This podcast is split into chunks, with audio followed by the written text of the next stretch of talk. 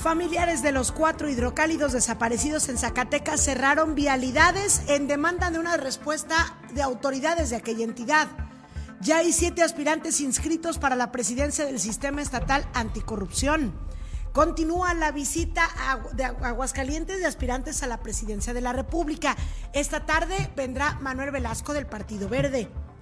Ya está lista la app Autobus Store Stop Bus para conocer en tiempo real la ubicación de las rutas de camiones urbanos. El PRD hará una escuela de influencers en Aguascalientes. Lo que quieren es formar nuevos políticos en nuestro país. Hoy se llevará a cabo el evento del croquetón en Fico 13 a las 5 de la tarde. Llevan a cabo limpieza y desmalezado del arroyo Don Pascual. Habrá Reina de la Uva en la Ruta del Vino. Presentaron 10 jóvenes que participarán en el certamen. Esta noche comienza la Feria de los Chicaguales. El municipio de Jesús María ya habilitó rutas alternas por el cierre de calles. También Real de Acentos tendrá este fin de semana una feria de aniversario. Y en deportes, este domingo comienza el Campeonato Nacional Charro Infantil, Juvenil y Escaramuzas. Esta y más información hoy en Noticiero 2.9. Noticiero 2.9 el informativo digital de Aguascalientes. ¿Qué tal? Muy buenos días, son las 8 de la mañana con 11 minutos de este viernes 21 de julio de 2023. Bienvenidos a Noticiero 2.9. Una servidora Lisette Romero le agradece que nos acompañe en una emisión más de este informativo matutino, el Noticiero Digital de Aguascalientes, que se transmite a través de todas las plataformas digitales. Estamos en Facebook, estamos en YouTube y por supuesto también tenemos toda la información a lo largo de las 24 horas del día, la información importante que se se genere en las plataformas de TikTok e Instagram. Y también está disponible el noticiero para podcast en las aplicaciones o en las plataformas de Spotify y Apple Podcast para que usted lo pueda seguir en este formato en el momento que usted lo desee y que lo pueda pedir eh, a través de las bocinas de Alexa y Google para que usted siempre se mantenga al tanto de la información. Estamos en todas las plataformas digitales, también tenemos desde luego el Twitter, el Twitter y el Threads, para que usted también pueda seguir lo mejor de la información ahí.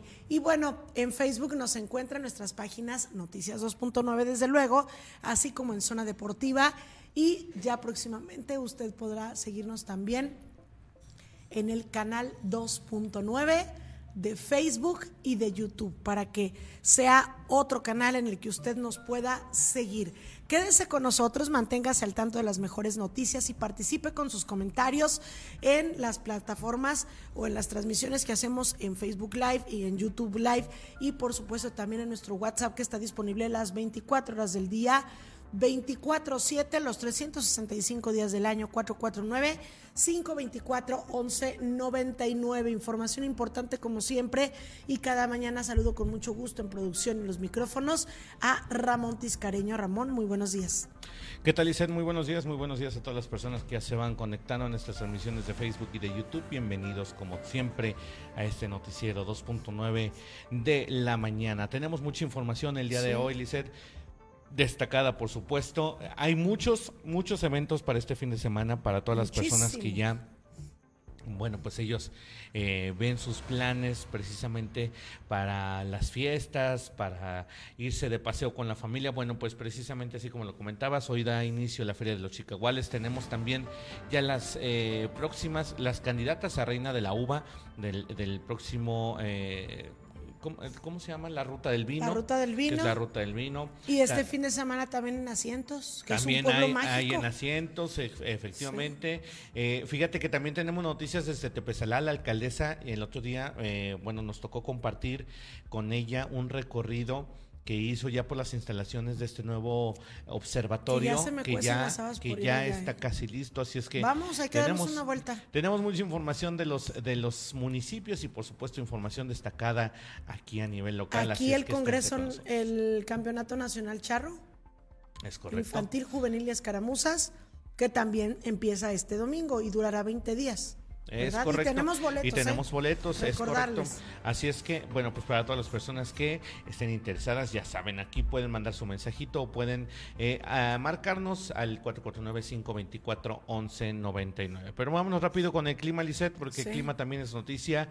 Seguirá el calor e incluso sube el termómetro un gradito más. En este momento Aguascalientes despierta con 17 grados centígrados y se espera una máxima de 32 y una mínima de 14. Sigue el calor en Aguascalientes después de la poquita tregua que nos dio durante una semana donde hubo lluvias, pero ahora, bueno, pues totalmente despejado el cielo hidrocálido y pegando con todo el sol aquí en la capital y por supuesto en todo el estado. Así es que Sí. nada más tome sus precauciones, hidrátese muy bien y salga con ropa muy ligerita porque le pueden dar golpes de calor. A estas temperaturas ya pueden dar golpes de calor. Si usted eh, sale a la calle sin protección, bueno, pues puede, puede suceder alguna, Sí. alguna situación de este tipo. Yo pasé mucho calor en la noche.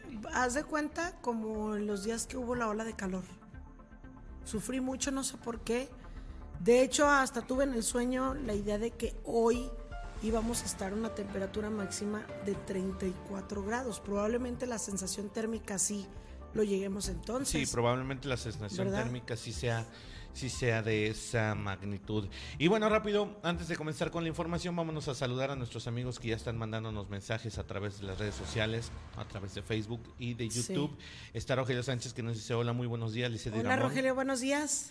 Dice buenos días también para todos los que ya están conectados a este el mejor noticiero de Aguascalientes, Muchas México y el mundo. Mucho ánimo para todos y todas. Muchas gracias. Gracias. Dice compartido, muchas gracias también. Betina Romero, buenos días, Liz y Ramón, bonito fin de semana para todos, gracias. Oye, que por cierto, también este pues aprovechando, aprovechando que está Betina conectada, quiero mandarle sus mañanitas, dice.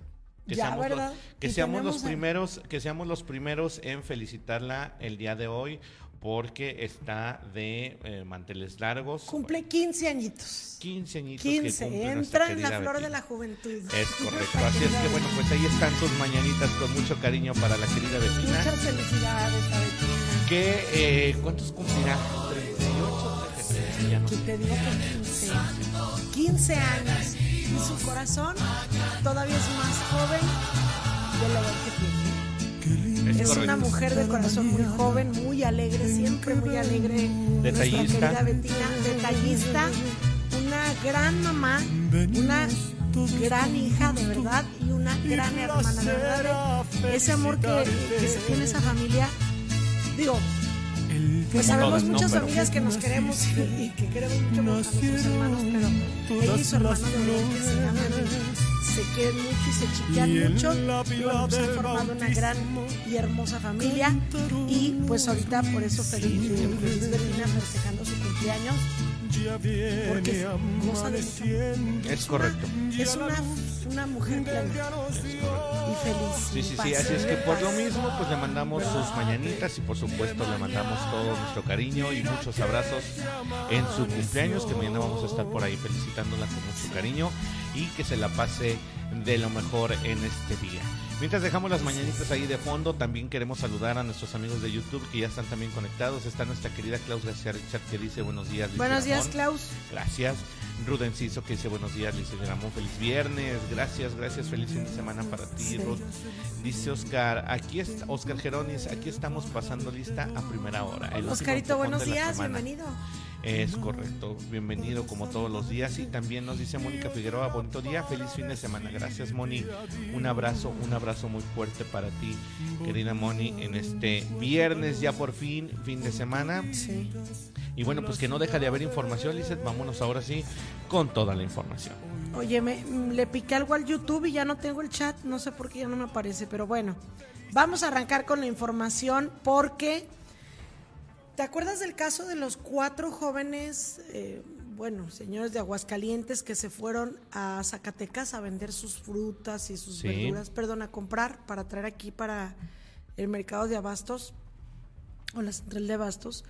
Pues resulta que mm, ¿Hace cuánto habían hecho una rueda de Como prensa? hace 22 días, un mes por ahí. Una rueda de prensa, así como unas tres semanas, a la que eh, acudimos. Bueno, estuvo ahí Jackie López eh, y, Giselle, y bueno, pues nos reportaban justamente esta situación.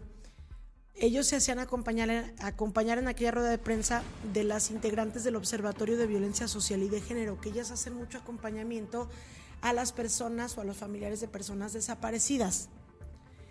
En ese entonces denunciaban que no tenían absolutamente ninguna novedad de las investigaciones respecto a una búsqueda, si es que existía, ¿verdad?, por parte de las autoridades de sus familiares, que ya había pasado muchísimo tiempo y no tenían ningún indicio del paradero de sus familiares, solo por ahí habían eh, investigado que existía un celular que se había encontrado en la zona aledaña a, a donde ellos desaparecieron y era todo lo que ellos sabían. No sabían nada más. No tienen respuesta por parte de las autoridades de Zacatecas y tampoco de Aguascalientes, porque la investigación no la sigue como tal Aguascalientes.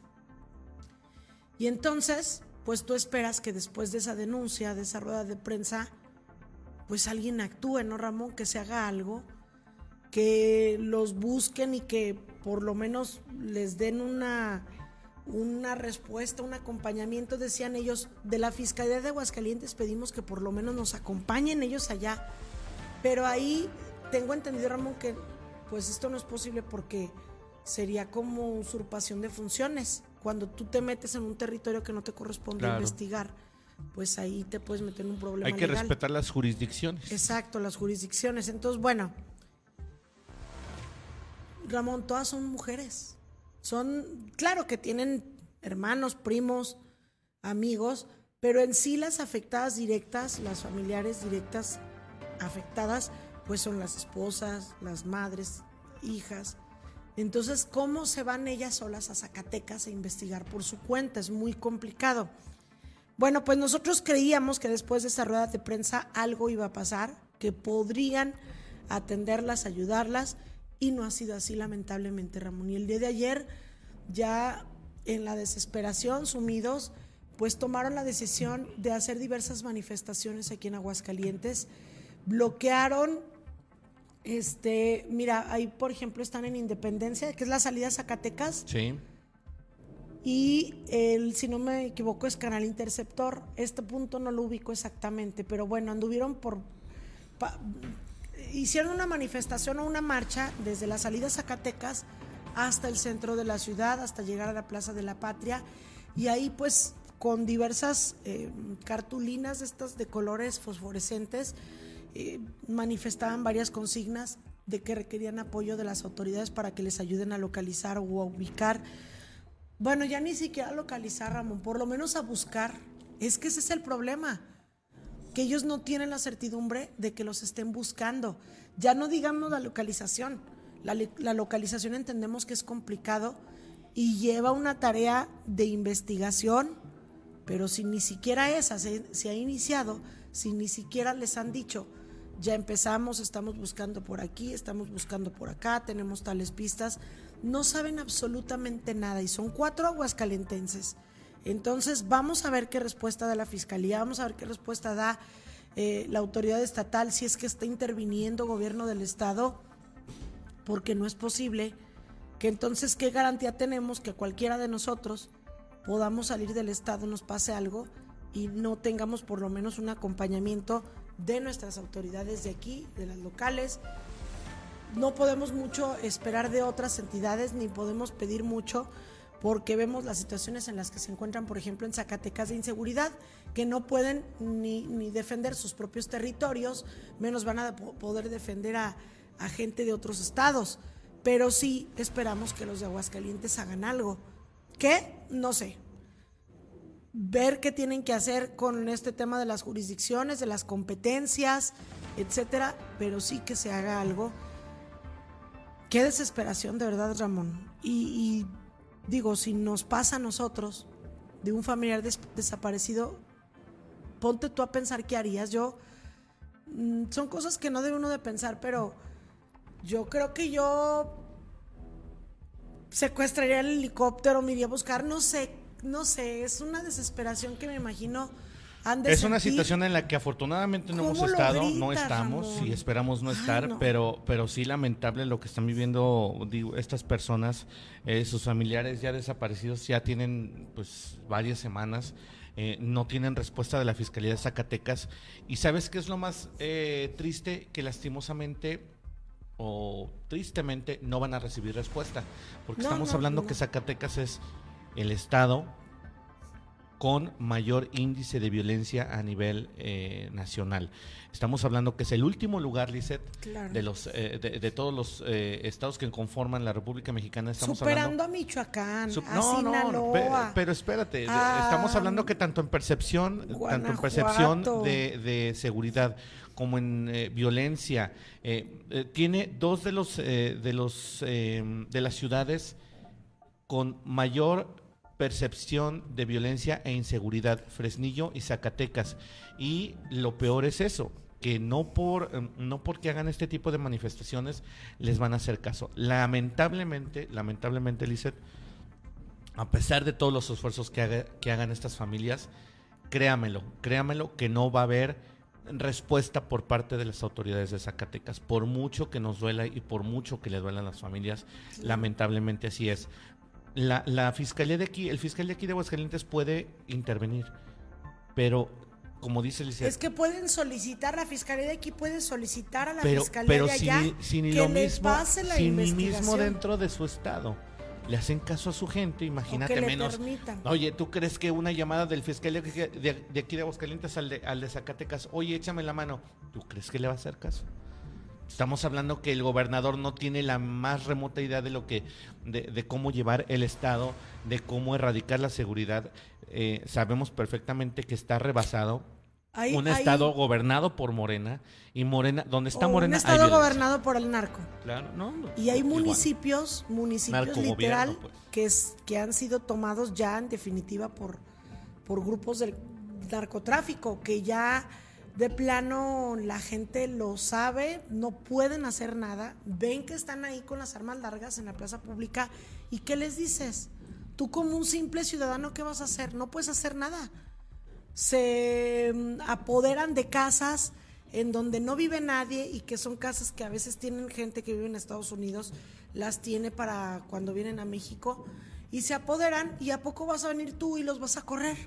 Oye, nada más, nada más eh, una disculpa a nuestros seguidores. Fíjate que nos están diciendo que tenemos problemas con la señal. El internet aquí está fallando, como suele ser aquí en esta zona. Mm. Estamos tratando de solucionarlo. Eh, sí está muy fluctuante y está eh, pues ocasionando que la que la señal eh, esté muy débil y aparte están haciendo obras aquí, entonces estamos, estamos sí, de hecho se escucha, no sé si estamos teniendo cortes cortes en la señal eh, precisamente por eso. Entonces eh, nada más para que bueno, nos disculpen, eh, son situaciones ajenas ajenas aquí a la producción, pero bueno, pues digo, continuamos. Bueno, lo, lo, que podamos este, decir, ¿verdad? Esa situación muy delicada de la inseguridad que efectivamente, Ramón, no tenemos ninguna esperanza de que haya respuesta de las autoridades de Zacatecas ni del gobierno federal, porque las cosas están tan mal, nada menos. El INEGI acaba de publicar unas estadísticas eh, donde la percepción de inseguridad, lo comentabas ayer por la tarde, Ramón, de todas las de los mexicanos en general cada vez es más alta, de inseguridad, no de seguridad, de inseguridad la percepción de seguridad desde luego va a la baja. Y, de hecho, fíjate, es que, mm, la, por ejemplo, hay una, una estadística bien interesante que saca T-Research respecto a los homicidios en este sexenio, que mm, el promedio este, mensual, Ramón, es, es que eh, son varias estadísticas, promedio mensual. Estoy viendo por las fechas, en, el, en un periodo, por ejemplo, de enero a... En, 2019, el promedio mensual de homicidios era de 3.055, es decir, fueron 36.661 homicidios en 2019. En 2020 el promedio mensual de homicidios era de 3.064, es decir, fueron 36.773 homicidios. Desde luego, pues homicidios, muchos de ellos son relacionados con el crimen organizado. Luego para el 2021 la cifra bajó a 35.700 con un promedio mensual de 2.975. Pero luego, en 2022, es decir, el año pasado, el promedio mensual de homicidios era de 2.662 y bajó ciertamente el año pasado, que fueron 31.948. Pero este año, el promedio nuevamente sube de 3 a 3.380, es decir, 16.902. Pero, pero, esta cifra, Ramón, que es casi similar o es mayor a la de 2019 y 2020, estamos hablando que llevamos medio año nada más. No, no, Échale las cuentas. Digo, aparte. Si a este ritmo fuéramos, alcanzaríamos 6 mil. Aparte, te voy a decir una cosa, Lizeth. Estamos ante el sexenio más violento en la historia de México. ya rebasando por mucho, este rebasando por mucho eh, la administración de Felipe Calderón y de Enrique Peña Nieto. Vamos en este momento casi 162 mil eh, homicidios dolosos, lo que convierte de veras este, eh, a este sexenio como un sexenio ineficiente en materia de seguridad, totalmente rebasado por, por los crímenes, los, perdón, los grupos del crimen organizado lamentable lo que estamos viviendo en muchas partes del país. Afortunadamente en Aguascalientes no se da, hay que decirlo, no se da. Nos quejamos de los casos aislados que se dan de repente, pero afortunadamente vivimos en un oasis y precisamente la encuesta del INEGI que, que daban a conocer el día de ayer de percepción de seguridad a nivel nacional, Lizeth, coloca a Aguascalientes con muy buenos números, a pesar, a pesar de que, de que digo, toda la gente en este tipo de encuestas, en este tipo de censos, puede decir, no, yo me siento inseguro, pero afortunadamente aquí en Aguascalientes no se ha dado de, igual manera. En Zacatecas tienen 87%, Lisset, de eh, percepción de inseguridad. Imagínate nada más. 87, aquí más de 60 y... 40. ¿Qué día? 40, bueno, pero eh, de seguridad. A la inversa. la inversa. Y, y por eso será que Aguascalientes también en estas cifras, fíjate, eh, es el estado con mayor desaprobación del de, presidente Andrés Manuel López Obrador, con un 53.2% de la, de la población que lo desaprueba o que lo reprueba. ¿A quién? Al presidente, 53.2%. Pues él todavía sigue cacareando su casi 70% de, de, de aprobación. De aprobación. Pues no, aquí en Aguascalientes es el estado donde menos se le aprueba. Bueno, pasamos a otra información, son las 8 de la mañana con 32 minutos. Ayer hablábamos con Pepe Proa, que es nuestro editorialista, ayer por la tarde, de esta situación de Martín Orozco, el exgobernador, que en unos días se va a ya resolver su situación jurídica, se va a dictar una sentencia definitiva respecto a este tema que se le sigue por la adjudicación de unos terrenos propiedad del municipio, un asunto que precisamente Pepe Proa fue el que denunció fue el ante las autoridades y que por este motivo se siguió aquel juicio y que han pasado 14 años y apenas se va a dictar una sentencia. 14 años. ¿Por qué? Pues porque el exgobernador primero se hizo senador y luego se hizo gobernador teniendo un fuero durante 12 años. De por sí, la justicia es lenta, ya llevaban dos años de cuando él presenta la denuncia, esto es muy tardado, y justo cuando estaba por resolverse esta situación, él logra hacerse candidato del Partido Acción Nacional, que le dio esta candidatura para que tuviera fuero, se hace candidato a senador, gana, después a gobernador, gana, y han pasado 14 años y apenas se va a resolver este caso. Bueno, nos decía Pepe Proa en su comentario precisamente que es si usted lo quiere escuchar, está en el programa de ayer por la tarde, en el noticiero 2.9 Espertino de este jueves. Y bueno, pues ahí hablaba Pepe de este tema de eh, lo lamentable que es que en México la gente pueda hacer este tipo, bueno, no la gente, los políticos puedan hacer, este tipo de cosas, prácticamente robarse eh, el patrimonio de la gente porque fue un daño a final de cuentas al, no solo al erario público, fue un daño al patrimonio de todos los aguascalentenses. Ahí en esta entrevista o en esta editorial que las explica cómo estuvo muy bien toda la situación. Pero a lo que iba es que decía que es muy lamentable que aquí en México se sigan cometiendo actos de corrupción, a pesar de lo que diga nuestro presidente, de que eh, él iba a acabar con la corrupción y que ya no iba a haber este tipo de cosas y que se iban a perseguir. Tenemos un sistema estatal anticorrupción, sí, lo platicamos hace unos días que estuvo aquí uno de los integrantes del Consejo Ciudadano de Participación que decía, somos ejemplo en, a nivel mm, país, pues a nivel nacional en Aguascalientes, tenemos ya conformado por completo lo que es el sistema, sistema estatal anticorrupción y vamos muy avanzados. Sí, qué bueno, Aguascalientes va muy avanzado, pero se siguen cometiendo actos de corrupción. Muchos de estos que venimos arrastrando de años, como este de Martín Orozco, y muchos otros tantos más. Y pues esto nos da un mensaje de impunidad, de que en nuestro país cualquier político puede llegar y hacer lo que sea, tráfico de influencias, malversación de recursos, desvío de recursos y que no se ha castigado a nadie. Ahí está también el exgobernador Luis Armando Reynoso que ha enfrentado varios procesos y con amparos, pues él sigue libre, ¿no? Entonces, decía Pepe Proa, hay un problema en el sistema estatal anticorrupción que aunque se ha avanzado, probablemente se ha avanzado, pero pues no hemos visto que hayan castigado a nadie, esa es una realidad. Entonces le recordaba o le mencionaba yo a Pepe Proa que hace unos días estuvieron con nosotros aquí justamente del Consejo de Participación de este sistema estatal anticorrupción y nos anunciaban que habían emitido una convocatoria para elegir a quien sea el presidente de este sistema porque ya se va Aquiles Romero, que fue el primer presidente, y hasta ese momento que vinieron aquí a hacernos el anuncio de la convocatoria, que se vencía el día siguiente, nadie se había inscrito y entonces dijimos, bueno, ¿qué va a pasar?